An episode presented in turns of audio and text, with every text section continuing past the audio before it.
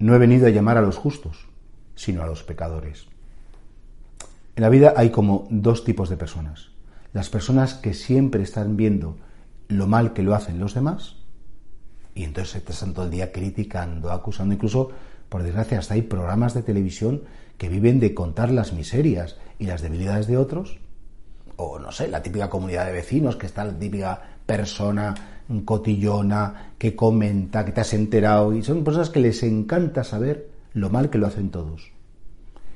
Y la otro, el otro tipo de personas son las personas que efectivamente, pues oye, que, reconocen que como ellos son los que también se equivocan, aunque vean defectos, aunque vean debilidades, no los tienen que comentar, no los necesitan.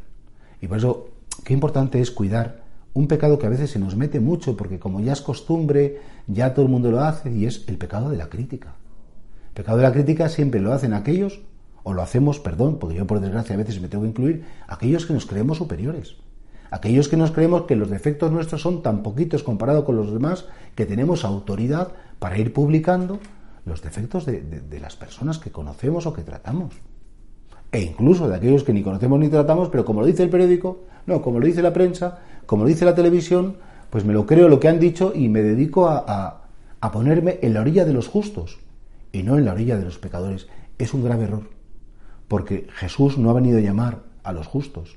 Jesús precisamente ha venido a llamar a los pecadores y por tanto nos interesa muy mucho no ponernos del lado de los que se creen que todo lo hacen bien y tienen una cierta autoridad moral para, para enseñar o para decir a los demás lo que tienen que hacer y cómo tienen que ser. Esto es terrible y esto, en definitiva, pues pasa mucho porque no nos atrevemos a hacer a veces como un examen de conciencia.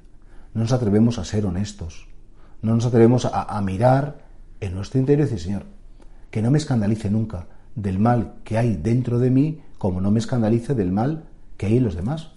Decía Jesús, la medida que uséis la van a usar con vosotros. Si tú eres muy duro con los demás, pues harás que el día del juicio Dios no es que se vaya a ser duro contigo, sino solo comprenderás la dureza. Y por eso te interesa, nos interesa, no despreciar, no criticar, no condenar, no creernos superiores. Piensa que hay alguien que te cae fatal porque te ha hecho una faena, porque es un sinvergüenza, porque en la vida pública aparece esta persona o este político que te cae fatal. Intenta Pide al Señor, Señor, no quiero hablar mal de nadie, no quiero despreciar en mi corazón a nadie, no quiero juzgar a nadie. Porque tú has venido a llamar a los pecadores, y a lo mejor esos que yo ataco más o que yo acuso más, son tus predilectos y tú tienes mucho interés que vuelvan a conocerte y que estén cerca de ti. Y con mis juicios no les voy a ayudar, sino con mi oración y con mi misericordia. Ojalá que entienda esto y que si alguna vez se me mete el espíritu de la crítica o el pecado de la crítica, lo rechace con firmeza en mi corazón.